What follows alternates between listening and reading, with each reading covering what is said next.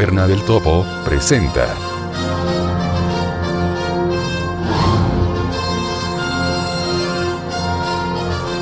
La Biblioteca Subterránea.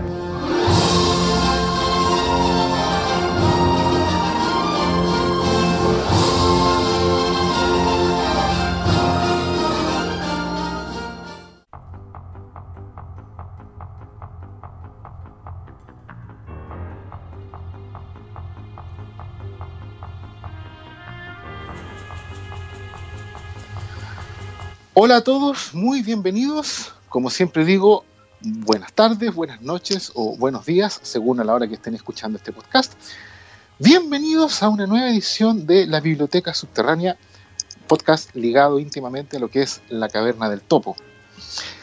Eh, en esta ocasión vamos a repetir el formato de la sesión anterior, así que eh, voy a darle la bienvenida para que se presente a mi queridísimo amigo, casi hermano, Rodrigo alias Plafkin. Plafkin, Rodrigo, ¿cómo estás? Muy buenas tardes, noches o días.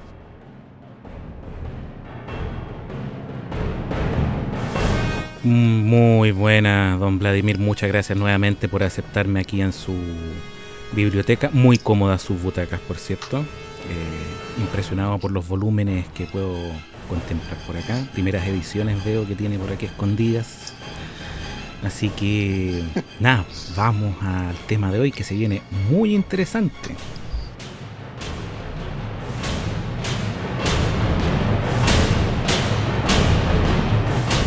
Muy interesante y, vamos a ser claros, muy violento también.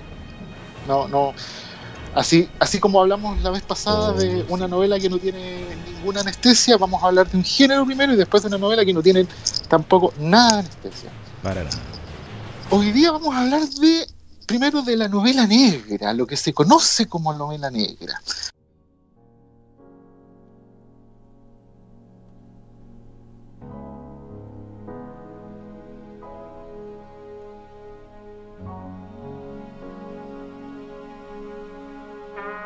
La novela negra.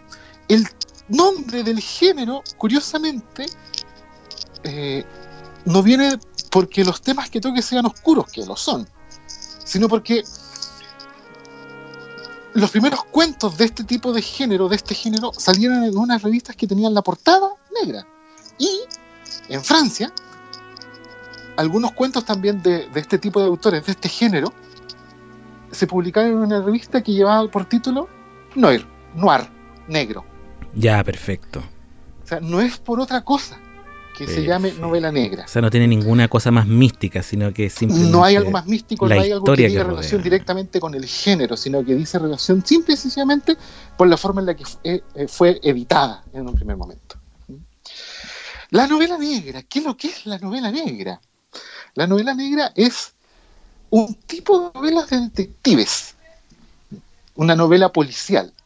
A ver, nosotros tenemos grandes íconos de la novela de detectives, como es, por ejemplo, yéndonos al, al siglo pasado, a mediados del siglo pasado, la señora, ídola de ella, Agatha Christie, Oh, que sí. es novela de detectives, novela policial, donde eh, se produce un caso o, uno, o unos casos, una o varias muertes normalmente, y alguien investiga esa muerte. Eso es, en pocas palabras, la novela policial. Y en el caso de específico de Agatha Christie era averiguar cómo el mayordomo hizo lo que hizo. O sea, de, de las novelas de Agatha Christie y de algunas un poco anteriores de la época que podríamos decir la época victoriana en, esta- en- en el Reino Unido, eh, viene la idea de que el, el culpable es el mayordomo. Eso que se dice siempre que eh, el asesino es el mayordomo como broma, viene de ahí, viene de esta, de esta, de este tipo de novela.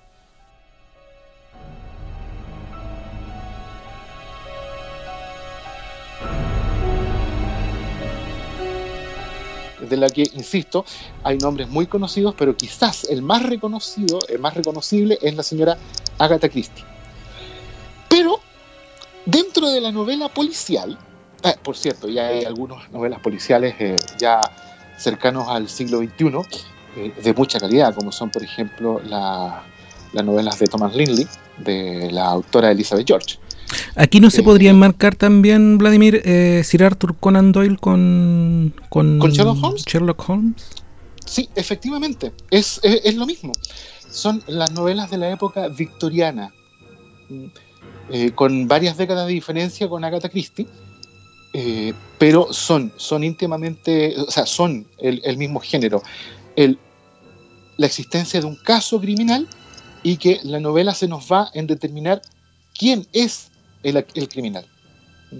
La, gracia de la, de la novela policial es esa, no, es tanto ni la historia ni los personajes, que muchas veces son muy buenos, sino que el lector pueda adelantarse al escritor y antes saber quién es el criminal.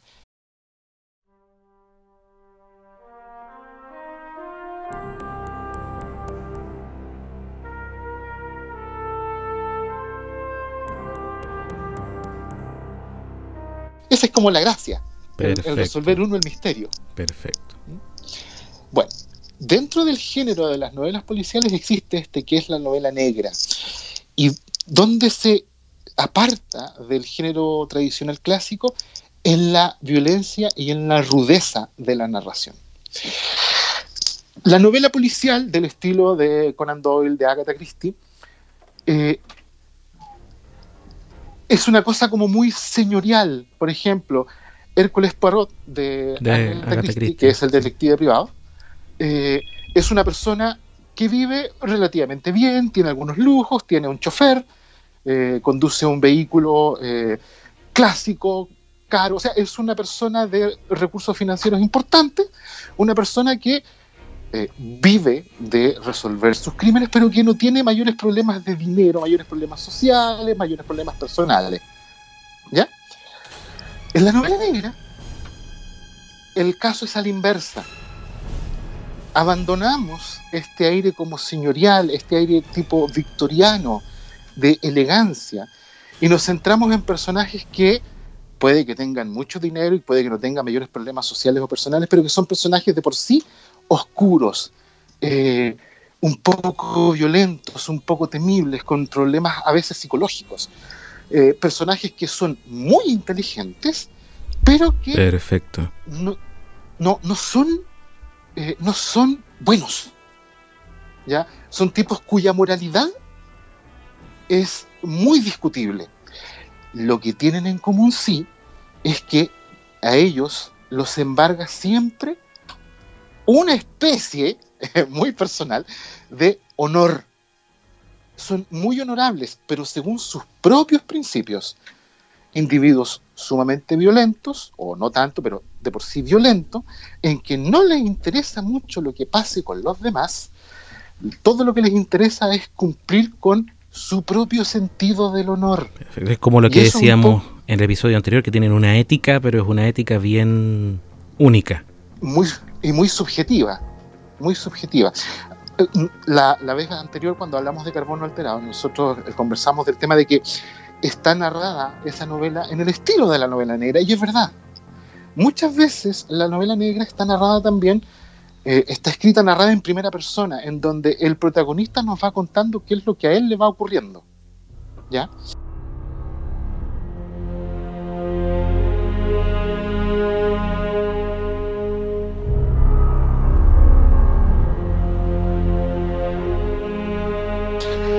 La novela negra surge por allá por los años 30 del siglo pasado, pero alcanza su apogeo más o menos en la década del 50. Y las narraciones están ambientadas en la década del 50. Em, uno de los mayores exponentes, el más reconocido, no el único, ojo, es el señor Raymond Chandler. Raymond Chandler tiene un personaje que se va haciendo común en sus novelas, el detective privado Philip Marlowe. Philip Marlowe es un tipo como lo que acabo de describir. No le interesa mucho qué es lo que pase con las demás personas. Él conoce a alguien, le llega algún caso y lo trata de resolver no porque le puedan pagar, que sí que le interesa que le paguen, pero sino que por ayudar a esta persona. Y no le importa mucho por encima de quién pase para ayudar a esta persona. Ahora, la semana pasada, cuando hablamos del cyberpunk, y esto a mí me parece, entre comillas, curioso, yo, por ejemplo, conté que la primera novela que yo había leído de cyberpunk era Neuromante o Neuromancer, eh, que es de la, por allá por el año 85, si no me falla la memoria. Pero que la novela que más me había impresionado del estilo cyberpunk era Carbono Alterado, que es, eh, me parece que es del 2002. O sea, cuando ya el cyberpunk tenía bastantes exponentes y bastantes novelas. Bueno, aquí me ocurre algo parecido. Una de las novelas más significativas del, eh, del género novela negra es El largo adiós del señor Raymond Chandler. Y a mí me gustó, la encontré bastante buena, me, me impresionó gratamente, pero la novela que a mí me impresionó, que más me impresionó, que fue también, como dije la semana pasada, o sea, la vez pasada, a propósito de Carbono Alterado, que fue un verdadero balazo en la cabeza, fue la novela de la que vamos a hablar ahora, que es Los Ángeles Confidencial del señor James Elroy. Y esta novela está escrita por allá por el año 90.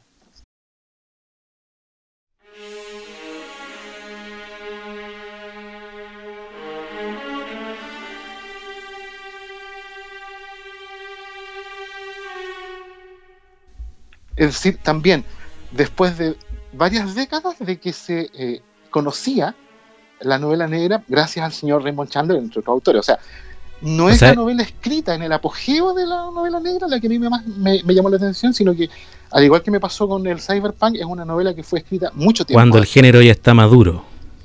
Cuando el género está maduro, cuando el género ya está absolutamente reconocido, cuando existen premios específicamente orientados a la novela negra. Hay varios premios eh, relacionados con la novela negra, eh, de los cuales el señor Elroy, James Elroy, se ganó varios.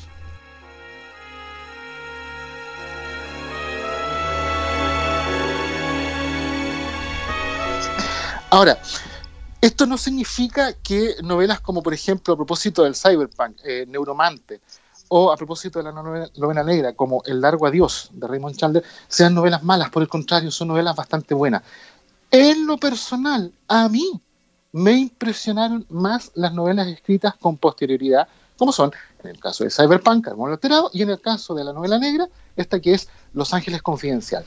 A ver, que ahí también tiene mucho que ver el estilo del autor, eh, las temáticas tocadas dentro de la novela, es, como bien, bien subjetivo el, tema. Es sumamente subjetivo, o sea, es una cosa de apreciación absolutamente personal.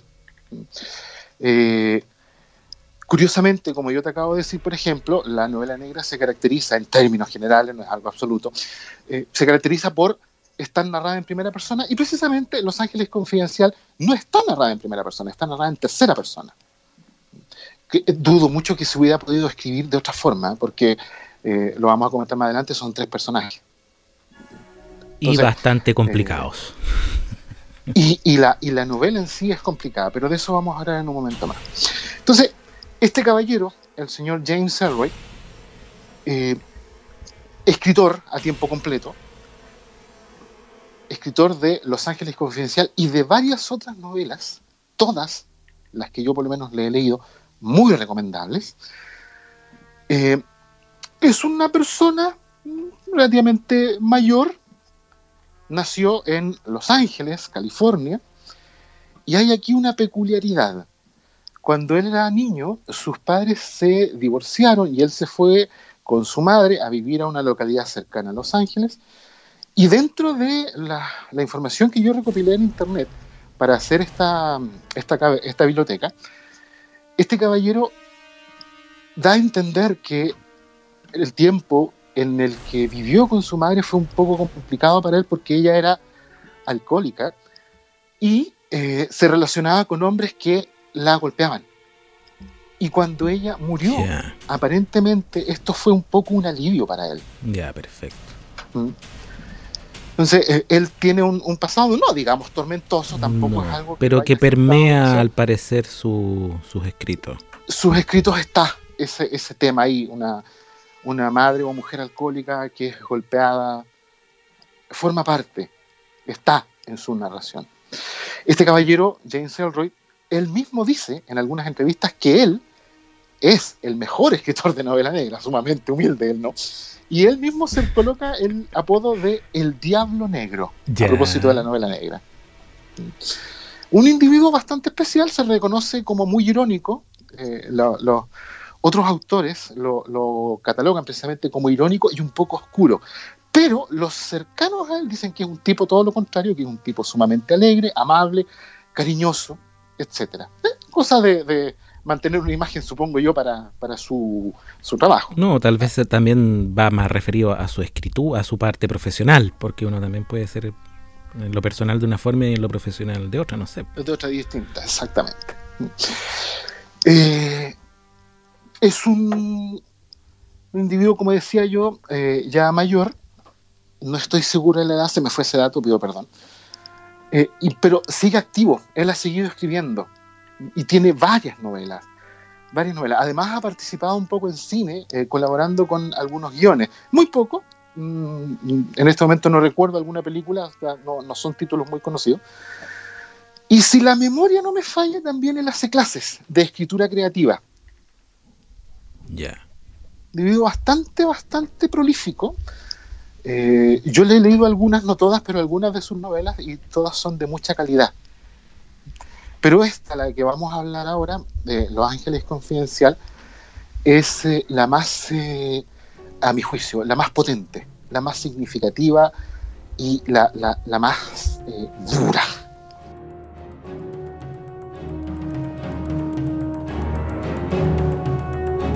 Porque esa es la palabra. Es muy dura.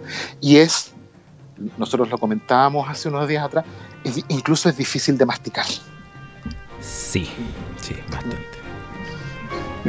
Bueno, Los Ángeles Confidencial o LA Confidential tiene una película que acá a Latinoamérica llegó bajo el título de Los Ángeles al Desnudo. Está disponible, si alguien la quiere ver, está disponible en Amazon Prime Video.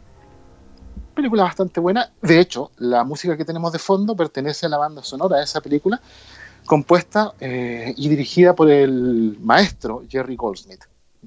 Jerry Goldsmith, por ejemplo, el de, eh, bueno, Viaje a las Estrellas, eh, el de, el, si no me equivoco, El Exorcista, o La Profecía, no me acuerdo cuál de las dos, pero bueno. Jerry Exorcista Goldsmith me parece un, que. Es un peso pesado en el tema de las bandas sonoras. Lamentablemente ya fallecido.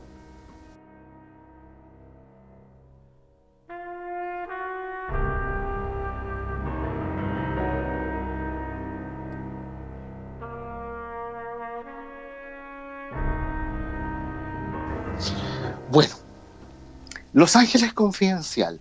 Los Ángeles Confidencial obviamente transcurre en la ciudad de Los Ángeles. James Elroy normalmente sus novelas están ambientadas en Los Ángeles o en California.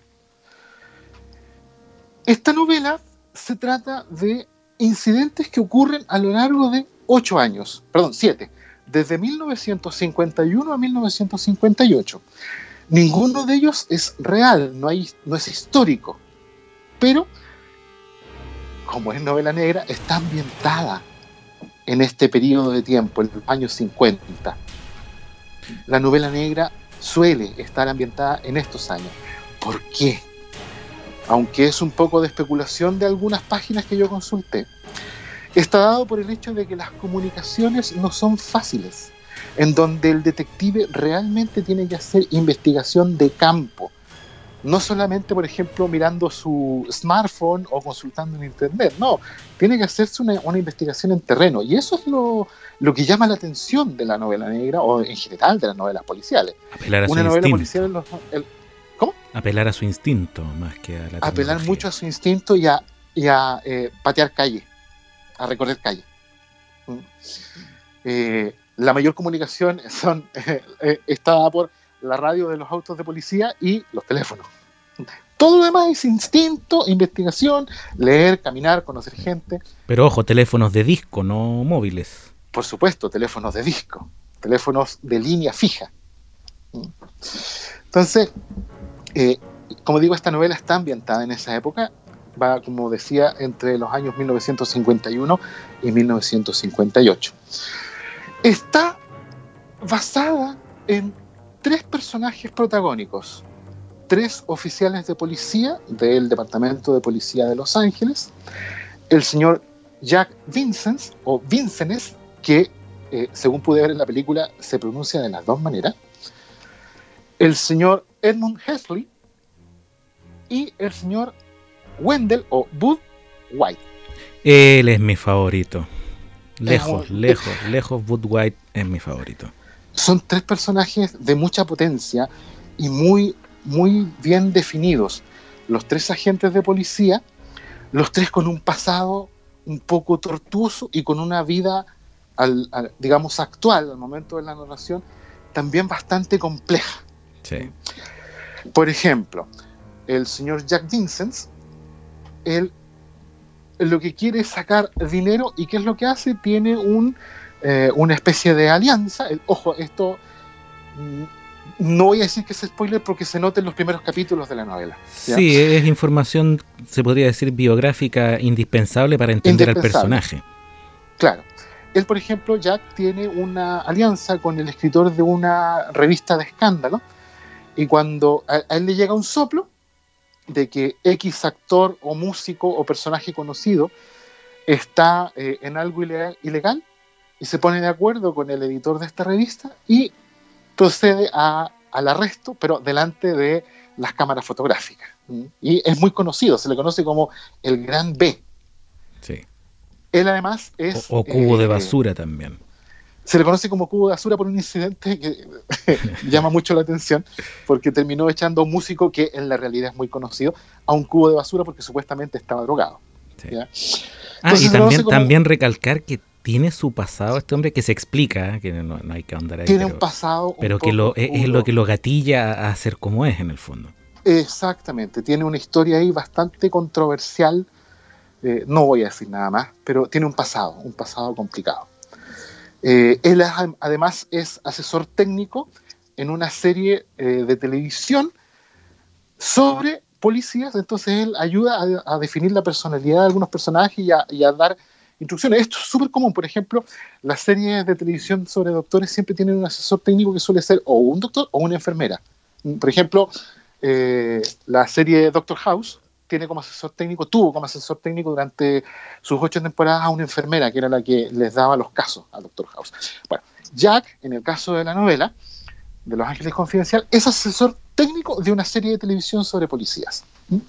Y es un tipo que es bastante conocido, eh, tanto en los cuarteles policiales como por el público. Es un tipo con nombre. Farandulero se podría decir. Eh, podríamos llamarlo como, sí, vinculado a la farándula.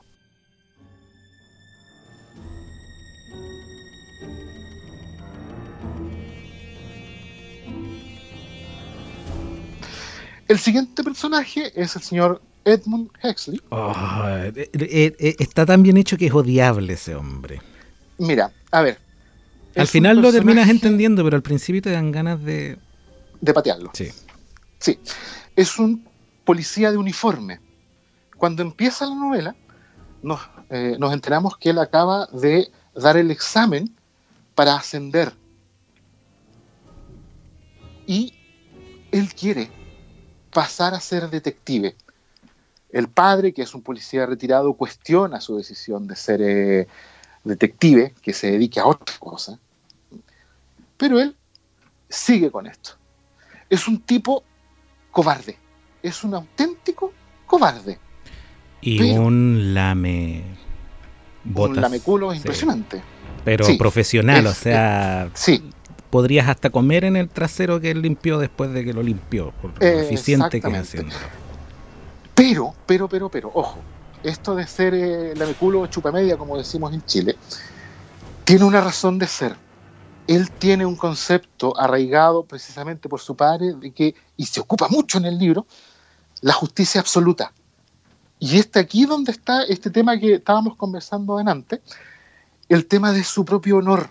Es un cobarde, tiene, tiene problemas para hacer cosas cuestionables, pero si termina haciéndolas es por su honor, es por lo que él estima que es honorable. Sí, eso lo mueve eh, a, a superar Eso lo mueve a actuar. Y, y eso, y eso también lo, lo- lo- lo- hace eh, chupar medias o lamer culos. Es impresionante. El tipo es impresionante, te cae mal. Sí. El No, tipo te cae mal. y la- la- el otro tema que tiene también son sus orígenes, que a mí me dio mucha risa porque viene de una familia muy acomodada, muy, muy acomodada. Y los vínculos que tiene el, el padre. que si bien se O sea- camuflan dentro de la, de la novela con, con nombres ficticios, evidentemente, uno lo asocia inmediatamente a personas de la vida real perfectamente reconocibles. O sea, es una persona burguesa, pero absoluta, un, estereotipo. O sea, a ver, seamos, seamos claros. Esto parece spoiler, pero no es porque está en los primeros capítulos del libro. Eh, el padre de Edmund es un tipo que había sido policía, como dije, pero que se dedica a la construcción. Y uno de los últimos proyectos que, que está haciendo cuando empieza la novela es un parque de diversiones que suena terriblemente a Disneyland. De hecho, hay personajes como de, de películas y de, cari- de caricaturas que son personajes que uno puede Identificar, identificar sí. con Disney. Un ratón, un pato. Exactamente. el ratón Obviamente les cambian los nombres, pero El ratón Muchi y el pato Dani. exactamente. Eh, como digo, es un, es un personaje que es muy odiable, pero eh, de los tres pers- personajes es el que más evoluciona a lo largo de la novela. Es impresionante. Es impresionante. Un personaje muy bien construido. No, por eso yo te decía que al final uno termina entendiéndolo, Entendiéndolo, e incluso, apreciándolo. apoyándolo, sí. Pero al principio dan ganas de patearlo. Sí, al principio dan ganas de patearlo. Y varias veces.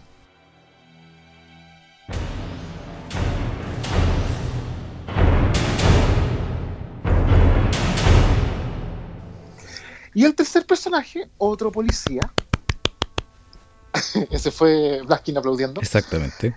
Es el señor Wendell Wood White. Eh, su nombre es Wendell, pero él, como no le gusta su nombre, ha hecho que todo el mundo lo llame Wood o Bod, según como se lea. Este caballero es un detective de homicidios, cuando empieza la novela, pero él tiene una cruzada personal y es salvar a mujeres eh, que son eh, agredidas por sus parejas. Es un tipo que se mete mucho en conflictos de lo que hoy llamamos eh, violencia intrafamiliar. Lo que ocurre con este caballero, y lo sabemos también muy rápido, es que cuando él era niño, su madre era golpeada por su padre y él intentó defenderla en alguna ocasión, hasta que un día su padre lo amarró a, a una caldera, a un radiador de estos de, de gas, y él tuvo que presenciar cómo su padre mataba a su madre golpeándola y después el padre simplemente se fue. De ahí Sí. que viene esta cruzada de Y salvar que, y mujeres que él quedó son ahí amarrado días, Varios días. con el cadáver de su madre. O sea, una situación traumática donde las haya. Claro, quedó, quedó sumamente marcado por esto. ¿Ya? Es un tipo muy violento. A diferencia de Hexley o a diferencia de Jack, eh, Wood es un tipo que no le tiene miedo a nada. No le tiene miedo a nada. Hace, en términos reales, hace lo que quiere. Pero también es un tipo que maneja mucho su honor. O sea, de los tres personajes, el menos honorable es Jack. Y el más honorable es Bod.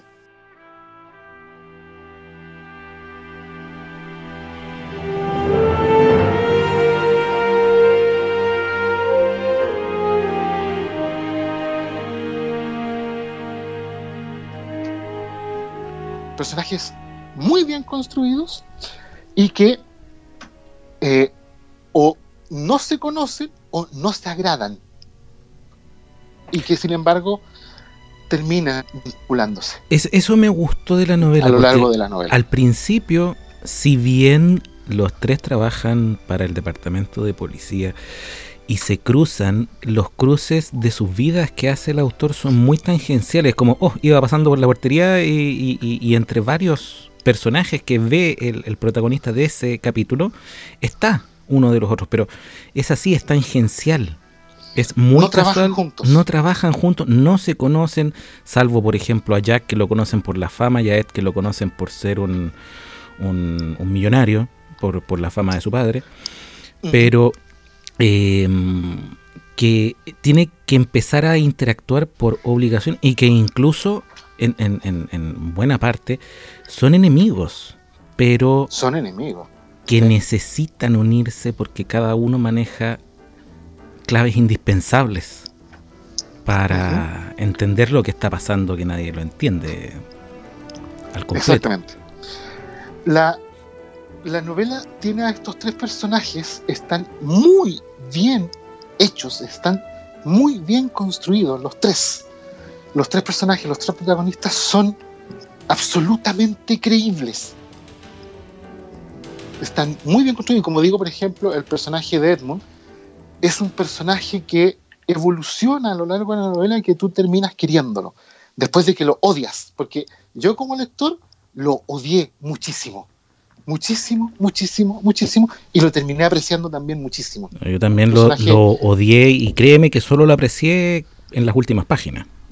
Claro, es que, es que se gana un poco el, el- el, entre comillas, el cariño del lector. Los personajes, los tres, los tres están muy bien diseñados, muy bien diseñados. Pero además la novela tiene otra gracia.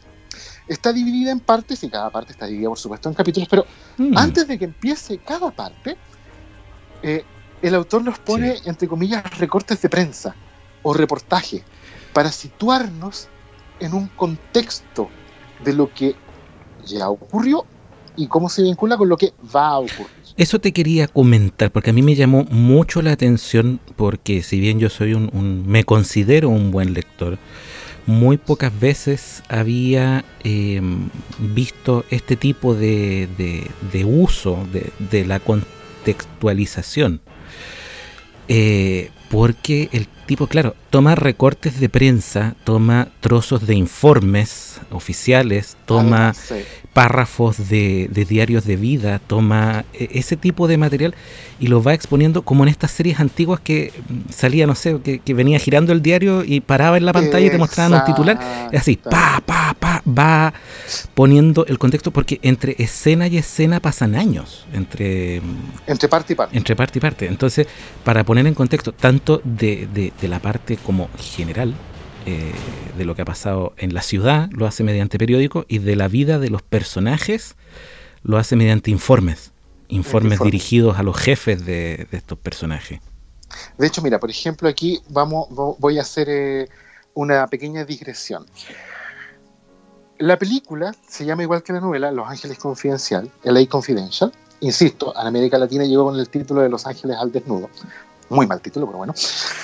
Eh, en la película, la revista de escándalos, de chismes, se llama El Confidencial.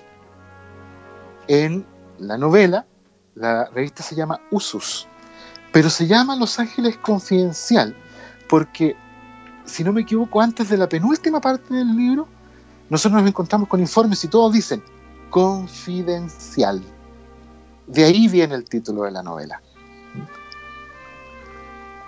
Y es como tú dices, o sea, tenemos eh, esta, esta como especie de narrativa eh, epistolar que se llama. Hay novelas enteras que son epistolares. Por ejemplo, eh, nuevamente, perdón por la digresión, eh, Papacito Piernas Largas Ya. es una novela que está redactada en base a cartas. Sí, recuerdo que en la escuela me hacían leer ese tipo de, o sea, no, no es no constantemente, pero que cuando nos pasaron los tipos narrativos estaba el tipo epistolar y había una que era de cartas entre unos niños. Estoy hablando Por cuando estaba como en quinto básico, cuarto básico más o menos. Pero Por eso, yo, en la que se me viene, o sea, se me vino a la cabeza primero fue esta, eh, Papacito, piernas Largas. largas. Y otra es La planta de Stephen King. Ya. La planta es, son varias novelas. eh, seis de las siete novelas están disponibles en formato gratuito en internet. Él las liberó y están narradas en forma epistolar. ¿Por qué? Porque son recortes de prensa y diarios de vida de los protagonistas. Perfecto. ¿Mm? Entonces, eso, ese estilo está entre las partes de la novela Los Ángeles Confidencial. De hecho, Informes. corrígeme si me equivoco, pero incluso hay un cuento de Sanderson que está corto, que está escrito de manera epistolar. Que es como una parodia relacionado con los nacidos de la bruma en ese universo. Ah, te diría que sí. Sí, te diría que sí. Es, es como del tipo de narración en que es otra persona que le escribe, es una persona que le escribe a alguien. Exactamente. Mm, Eso es epistolar. Pero, a ver, pero, pero, momento. Epistolar significa que son varias. Si es un solo, si es una sola narración larga, No una novela, No. Tiene que ser varias, narrado en varias Son- cartas con episodios intermedios cartas, que tiene que poner al día, etcétera, etcétera. Sí, sí, En varias, vamos a ocupar una palabra un poco más cruda, en varias hojas. sí, coincide. Entonces, aquí nosotros nos encontramos con esto. El autor, el señor Elroy, nos pone en contexto de lo que ya pasó y lo que va a pasar entre las partes de la novela mediante este sistema epistolar, Mm. con diarios, con cartas, con eh, diarios de vida, con eh, informes del departamento de policía, etcétera. ¿ya? Algo muy grato, ¿ah? es muy grato porque Es como tú muy bien dijiste, pasan años. Años. No, y te da, la, te da la información precisa de manera concisa Claro, al estilo. y no ya. disruptiva. Eso era lo otro que te quería comentar. Eh, no, no sé si estamos en el momento, será el prudente, pero que fue lo que te comenté que me llamó la atención cuando comencé a leer la novela.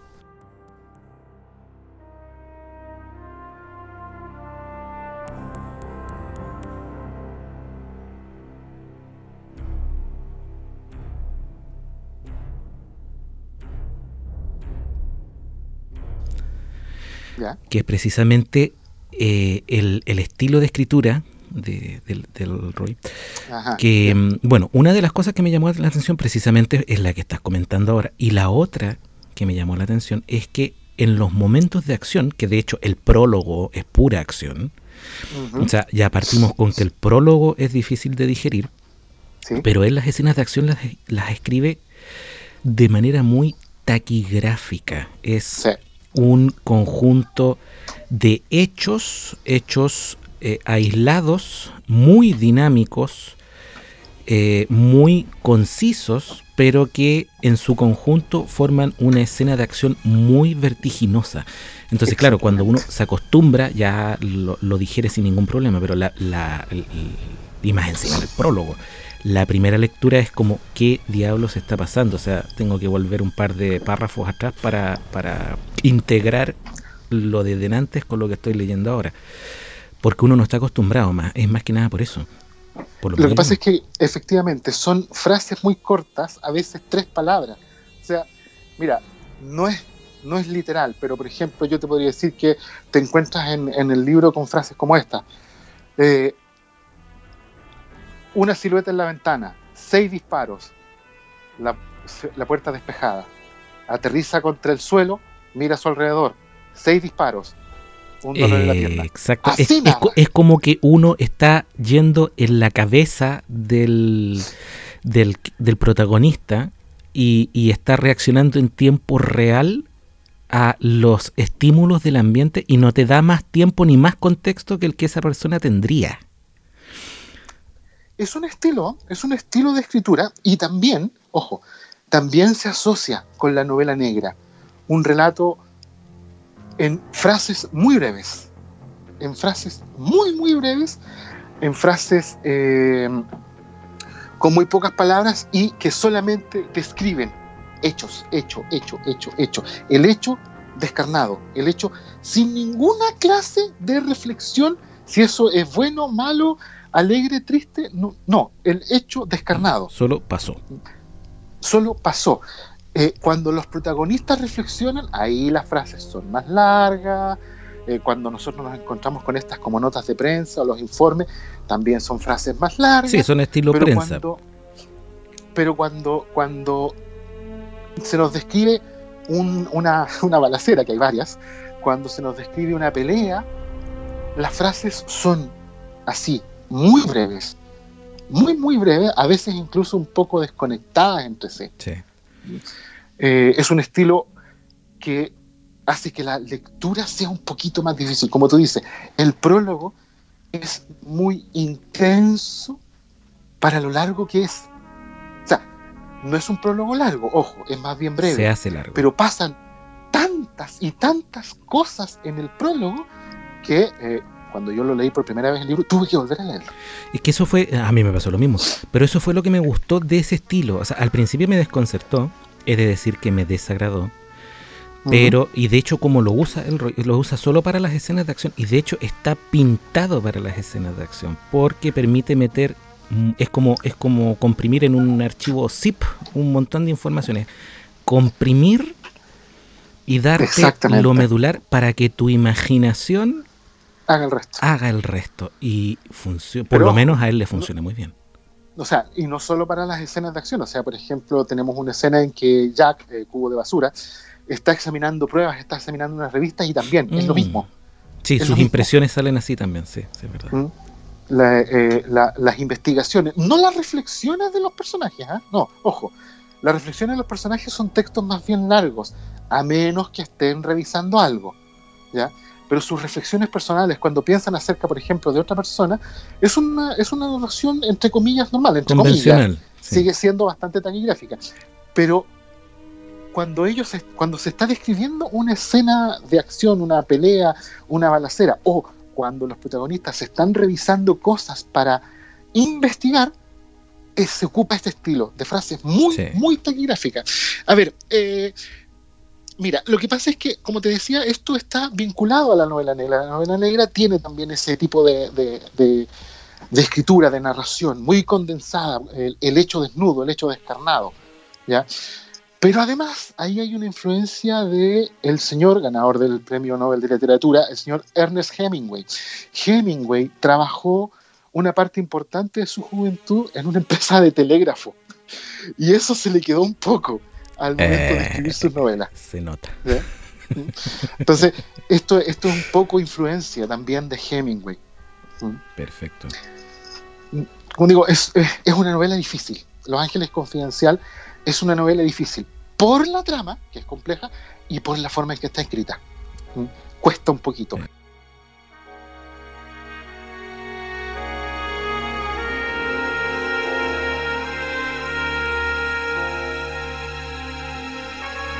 Pero cuando tú le tomas el ritmo, confírmamelo, no puedes dejar de leerla. No, y se Es disfruta. difícil. Es que lo, lo que te atrapa, a ver, ya metiéndonos un poquito más en, en- en como, como solidificando todo lo que hemos hablado. Lo primero que te atrapa, o por lo menos lo primero que me atrapó a mí, fue todo este contexto de los años 50, que yo no he leído Sí. mucho material que esté adaptado y por lo tanto es una lluvia de información y de contextualización, pero que te, te enrique. Prácticamente vas a hacer novela histórica más que Sí, novela negra. Eh, me refiero por la información que entrega, no por el estilo de escritura. Eh, Ujú. Eso en primer lugar. En segundo lugar, eh, porque los conflictos que presenta, algunos son muy actuales, pero otros son tan... eh, solamente se podrían haber dado en esa época, porque en, En esta esa época, no le moverían un pelo a nadie, pero el autor logra transmitir el por qué eran importantes en esa época, que eso yo encuentro que sea- también es, es- es un logro, porque te podría decir, ya, les molesta esto y listo, pero él te explica el por qué. A ver, mira, la- la novela funciona en la época que está escrita por una razón muy simple. Todos los protagonistas, todos los chicos buenos son hombres blancos, Sí. de sexo masculino, Masculino. y blancos. Y el trato que tienen hacia los afrodescendientes y los latinos es, pero, Es enorme, bestial. es una cosa así. ¿Pero por qué? Porque en esa época era así. Era así. Acuérdate que la, la gente de color no tuvo derechos civiles hasta la década del 60 con Martin Luther King. Exactamente. después, Y la mujer en la época del 50 era una persona que tenía que ser, entre comillas, cuidada. No, y además que hay un Mm. personaje que es mujer y es latina y la tratan de una manera que uno Sí, dice eh, eh, eh, que, que horrible, O sea, pero que- ella se sentía bien tratada, que es lo más gracioso. Claro, claro. O sea, ella se sentía muy cómoda con muy poco, porque era mujer y latina, además. ¿Mm? Por eso, la novela funciona, la trama de Mostrando la eso, novela sí. es tan tremenda, pero funciona porque está ambientada en esa época donde las cosas que ahora nos producen tanta, entre comillas, como repulsión, que, que no sé, pues, lo- eh, las personas como, eh, bueno, yo me declaro feminista, eh, me desagradaría mucho que algo así ocurriera, ocurriera en mi época. Exactamente. Entonces, es que a eso la me refiero, o sea, con esos dramas por la época en la que está ambientada. tiene, tiene, tiene machismo, tiene racismo, tiene homofobia, pero a eso es Sí. lo que voy, porque muchos autores, independientemente de que ambienten sus novelas en el futuro ultra lejano, en el presente, en la década de los 50 o, o hace mil años atrás, suelen cometer el error de traducir o de, de, de trasvasijar nuestro cuadro valórico actual a esas a esos escenarios que están creando.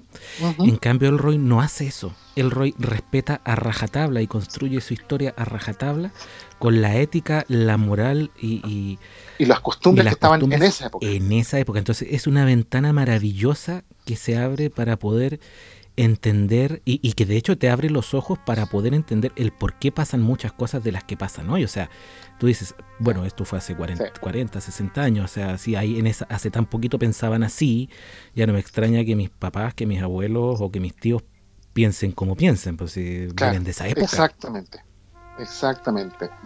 Está, a ver, la novela está muy bien escrita, tiene personajes muy bien creados y está impresionantemente bien ambientada. Sí.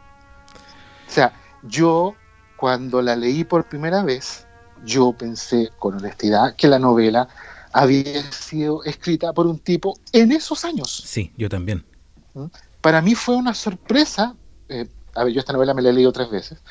La segunda vez que me la leí, busqué información en internet y fue una sorpresa. Descubrí que había sido escrita en la década del 90. Un autor contemporáneo prácticamente. Es un autor contemporáneo en la práctica, exactamente. Pero está muy bien ambientada. Por eso te digo, a mí me da, la primera vez que la leí, me dio la sensación de que estaba escrita en esos años, de que el tipo había vivido su madurez como escritor en esos años. Y no es así. Y no es así. Otro punto que me encantó y que de hecho es eh, por- por lo que hemos estado conversando la- en el episodio anterior y este es propio del género, pero que, que me encanta, es que los personajes, aparte de que este autor en particular los construyó de una manera ejemplar, es un ejemplo para cualquiera que quiera escribir de cómo construir un personaje, o sea, son personajes increíbles, Sí, ya, sí, sí, sí. ya ni siquiera son tridimensionales, son pentadimensionales los pobres. Pero no hay personaje blanco ni personaje negro. Todos son gatos pardos. Todos Sí. tienen algo, todos tienen su agenda propia, todos tienen su pasado turbio, todos tienen sus deseos, todos tienen sus ambiciones. Hasta el más bueno es un ser humano. Es que ese es el punto. No es que sean malos ni que sean buenos, son humanos. no hay. eh, Podríamos decir que hay algún personaje que es derechamente malo. ¿ya? Malo en el sentido de ser un desgraciado. ¿ya? Hay uno o dos. ¿Ya? Pero los protagonistas, los que podríamos Sí. llamar los jovencitos de la De la película, los niños buenos, los que uno quiere que triunfen, no son No buenos. son buenos para nada. No, No, no son y- buenos. y de hecho te iba a que decir tienen- que, que esos personajes malos tampoco son muy desarrollados, entonces... Claro, no, no los alcanzas a conocer. Exacto. ¿Mm? Pero lo- lo- lo- los protagonistas y a las personas que se van haciendo medianamente protagonistas en la novela, como una dama, una dama que ejercía como prostituta de altos vuelos, eh, todos tienen algo que no te gusta. Sí. Todo, ya sea el pasado o en el presente, hay algo que no te termina de agradar. Todos tienen un lado muy oscuro y que sale a la luz. Ellos lo dejan salir, o sea, no tienen problema en dejar salir. Lo- los secretos son otra cosa, pero tienen un lado oscuro que sale a la luz a medida de que ellos van trabajando.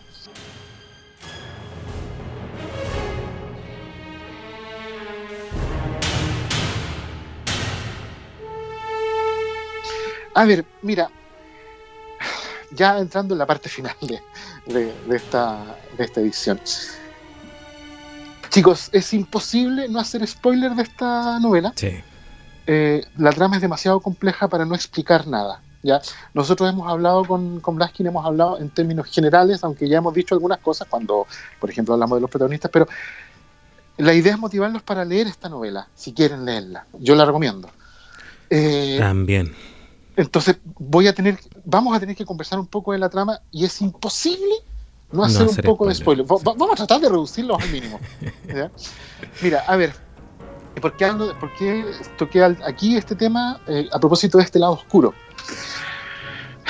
La primer, el primer spoiler es el bueno. Lo que pasa es que en la novela parte eh, la noche de Navidad del año 1951, la noche, Nochebuena en 1951, con un incidente muy serio que ocurre en el cuartel de policía. De hecho, ¿Ya? se le conoce como la La Navidad Sangrienta. de ese toque. La Navidad Sangrienta. Ocurre que estos tres protagonistas, estos tres oficiales de policía, se encuentran en, eh, en el cuartel de policía la noche de la noche buena de 1951. Y ojo, Jack, cubo de basura, está ahí por casualidad porque él está asignado a otra zona. Él está asignado a lo que es Hollywood, Sí. no a donde están los otros dos que son Edmund y Bob. Pero adivinen por qué está ahí. Porque Me, Se me- me llevó- encantó esa parte, me encantó. se llevó, se llevó el premiado. Se llevó el premiado con un arresto. Está de casualidad. Y resulta de que el compañero de Bob eh, detienen a dos tipos que supuestamente habrían atacado a policías. Llegan a la, a la, entre comillas, fiesta de, de Nochebuena, sale alcohol y eh, Que estaban todos ebrios los, los policías en esa estación. Y el que estaba más ebrio que era el compañero de Bod, que se mete a las celdas y golpea a estos dos eventuales sospechosos de haber eh, agredido. Sí, porque dejaron a, a los policías muy mal heridos, de hecho. Muy mal herido, se supone, no se sabe bien, pero se supone que estaba muy mal herido. Entonces, en venganza. Y esto se extiende y le terminan pegando a varios detenidos, no solamente a estos dos sospechosos de haber herido a, a, los, a los policías, sino que terminan pegándole a varios. Edmund esa noche se iba a hacer cargo por primera vez de el cuartel. Eh, era la primera vez que él iba a quedar entre comillas al mando por, por, su, por su rango y por su uniforme. Él era el encargado del cuartel y trata de detener este, esta trifulca y lo encierran, lo sacan del juego, no es capaz de controlarlo. Y cubo de basura, o Jack, como se prefiera, alguien le pega y él devuelve el golpe. Y esa es toda su intervención. Pero está. Y se produce una investigación. Una investigación en la que ningún policía quiera hablar, nadie quiere hablar, pero Edmund sí. Su moral, su ética, y esta idea que ya decíamos que es bueno para ver el, culo de los jefes, eh, lo hace hablar. Y él se presenta como el testigo estrella del fiscal. Y gracias a él, gracias a Edmund, convencen a Jack para que también declare, pero una declaración bastante tibia en la que él simplemente dice, yo me pegaron y yo devolví el golpe. Pero producto de esto, el compañero de Bod es eh, retirado del servicio y llevado a la cárcel. Y a Edmund lo ascienden a teniente, pasa a formar parte del escuadrón de detectives y todo el mundo lo odia, Incluyendo al lector. Incluyendo al lector. ¿Por qué? Porque fue el único que realmente abrió la boca. Pero para él, para su moral, para su honor, era lo que debía hacerse. Esto ocurre, como digo, en 1951 y 52, y después nos damos un salto a 1953, pasa casi un año y medio, Sí. y se produce un evento.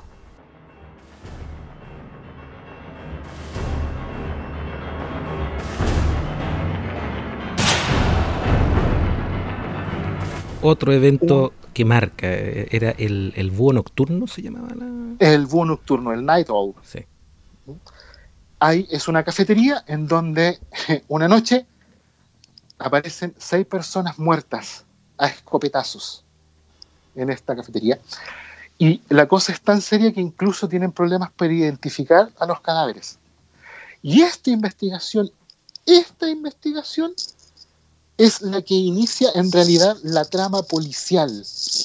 La parte anterior, lo que yo, lo, que contábamos de la Navidad sangrienta, nos sirve para conocer a los personajes y para ver las relaciones que Sí. eventualmente se pueden dar entre ellos. Sus personalidades, sus historias de vida, su, su forma de reaccionar ante la, acción, ese tipo de cosas. Pero con la masacre en el búho nocturno, en el Night Owl, es eh, lo que inicia la investigación policíaca porque eh, según lo que se nos da a entender por la prensa o por los comentarios de los policías, es hasta ese momento la mayor masacre que ha vivido Los Ángeles. ¿Mm? Recordemos, estamos en 1953, no se habían dado casos como, estos, tiroteos que en el último tiempo han sido bastante noticia. ¿Mm? En, eh, en esa época se supone era la mayor masacre que había ocurrido en la ciudad de Los Ángeles. Esta es la trama del libro, cómo se va resolviendo ese crimen y las interrelaciones que se van dando entre los tres protagonistas, con momentos, eh, hay, momentos que te juro que a mí me, me, estrujaron algo en el cuerpo. Porque aparte que esa investigación, sin que nadie se dé cuenta, o sea, uno como lector se da cuenta, se va ramificando y se va entrelazando con otras con otras investigaciones. Mm, oficiales como no oficiales. No oficiales, claro. O sea, por ejemplo, hay una... Eh, todos están investigando la, masacre en el Night Owl, pero eh, además, por ejemplo, eh, Vod empieza a investigar asesinatos de prostitutas. Jack lo sacan de narcóticos, que es donde él estaba, y lo llevan a Antivicio. Entonces, como castigo por la Navidad sangrienta. producto de la Navidad sangrienta, exactamente. Entonces, para volver a narcóticos, él eh, empieza a hacer una investigación sobre pornografía y eso lo lleva a descubrir una especie de red de prostitución. Y por otro lado, también Edmund sigue investigando el tema de la Navidad sangrienta y después se mete en otros líos que uno no sabe, pero que terminan vinculándose con eh, la masacre del Night Owl. Es, es, es, eh, es, una novela compleja porque hay muchas cosas que están vinculadas. Es, a ver, no es difícil de seguir, pero hay que estar atento. O sea, tú te empiezas a, empiezas a digregar la mente y te perdiste de algo. Bueno, yo lo único que diré es que difícilmente van a averiguar antes de que se desvele realmente quién es el malo. sí, no, no, no, muy difícil. Es muy difícil. Muy, difícil. Es muy, difícil. Y, eh, y esa es la otra cosa que me llama la atención. Esta, esta, este tipo de novelas eh, normalmente cuando, cuando uno lee una novela al uso, eh, siempre hay como un equilibrio narrativo en el sentido de que hay unos personajes, un entorno, hay acción con tramas que se cierran y tramas que se abren y se vuelven a cerrar y se entrecruzan, etcétera, pero finalmente eh, el objetivo siempre es que los protagonistas prevalezcan sobre el antagonista o que el bien prevalezca sobre el mal o que eh, lo blanco prevalezca sobre lo negro. En este tipo de novelas muchas veces quedan muchas tramas abiertas, quedan muchas cosas sin explicar, quedan muchas... Eh, porque por lo que me, percaté, lo importante es el desarrollo de los personajes. Sí, aquí lo que importan son los personajes, exactamente. No es, no es tanto eh, cómo, cómo, acabo con el malo, ¿no? cómo, cómo meto al criminal tras las rejas. No, en la novela lo que importa es el desarrollo de los personajes vinculados a todo lo que les ocurre, porque les pasan una cantidad de cosas a estos pobres diablos. Es impresionante. Hay, hay,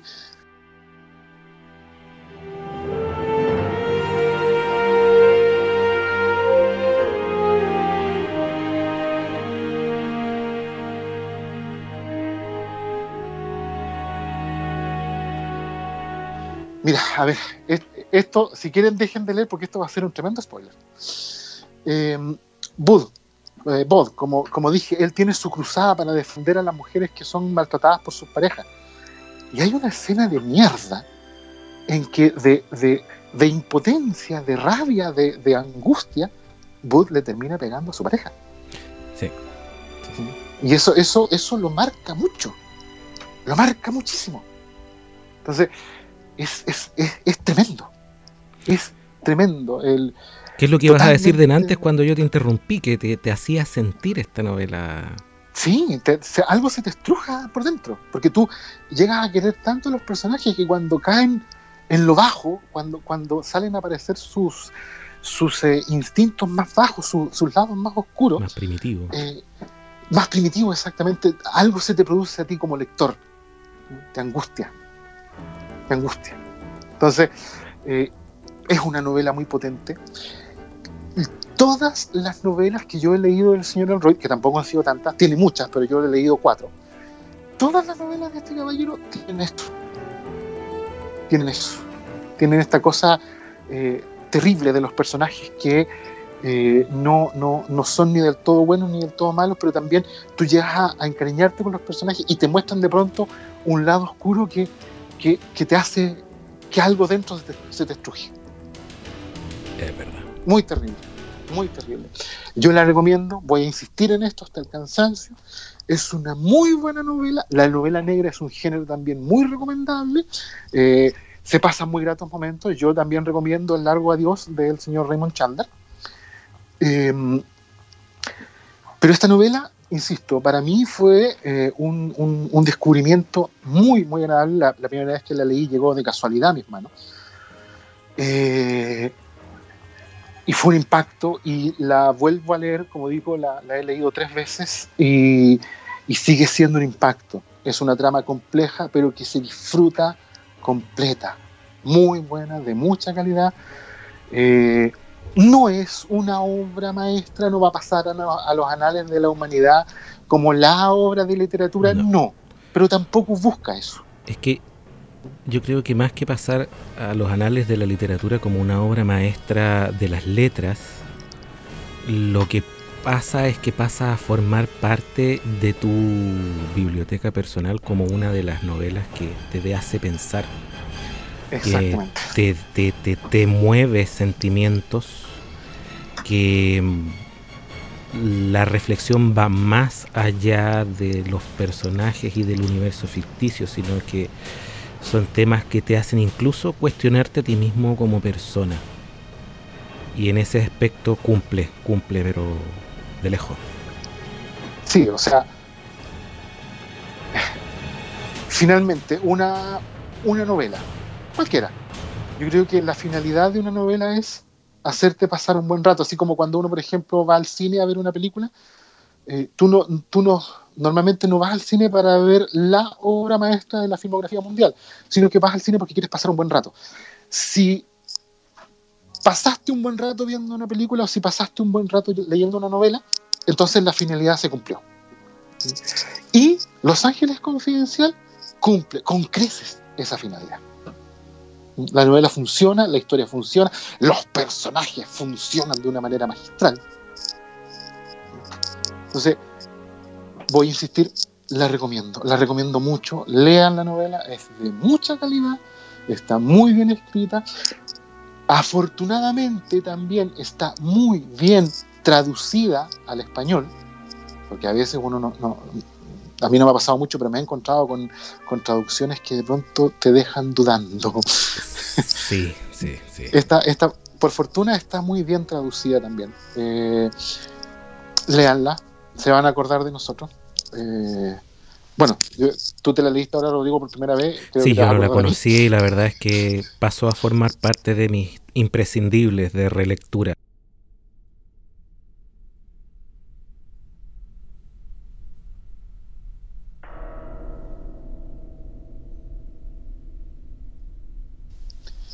Así que eso, muchachada, gente.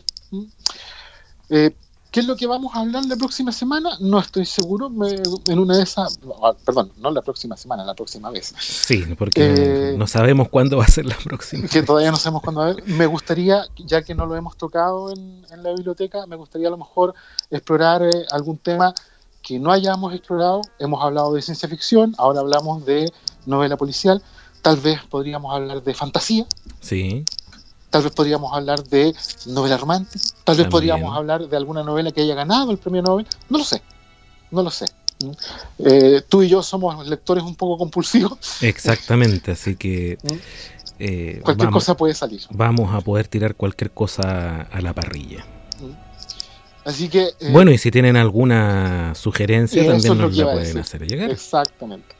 O sea, los los, las formas de contacto van a aparecer al final. Ajá, en los créditos. En los créditos. Si quieren recomendarnos algo, si quieren escuchar sobre algún tema, sobre algún género literario, eh, escríbanos, contáctense con nosotros, vamos a responder en la medida de nuestras posibilidades. Eh, no prometemos nada, pero sí nos comprometemos a leer cada comentario, opinión o sugerencia que nos hagan llegar. Como mínimo la vamos a leer. Correcto. Bien, agradecido nuevamente, mi querido amigo, de haber contado contigo en mi biblioteca. Igualmente, Eh, muchas gracias por la invitación. Encantado. Y creo que este formato por lo menos hace muy interesante la conversación. Llevamos bastante rato conversando y se me ha hecho muy breve. Sí, y no es, no es chiste. Ahora vamos a ver cuánto tiempo va a salir este episodio, pero yo creo que nuestros escuchas también lo van a disfrutar. Así que bien, eh, cordialmente me despido. Les habla Vladimir Spiegel desde la Biblioteca Subterránea, podcast derivado e incluido también en la Caverna del Topo. Contáctense y nos veremos en alguna futura ocasión de que eso no cabe duda alguna. Que estén todos muy bien y nos escuchamos. Chau, chau. Adiós.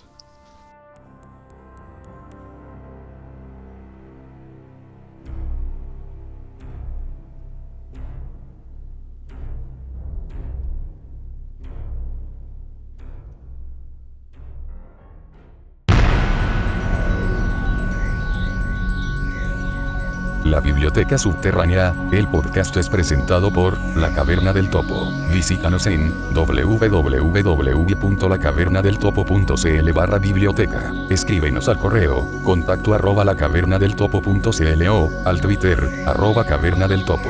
Sintonízanos vía Apple Podcast, Google Podcast o Spotify como La Biblioteca Subterránea. La música reproducida durante este episodio es propiedad intelectual de sus dueños de copyright. Su uso es estrictamente no comercial y sin fines de lucro.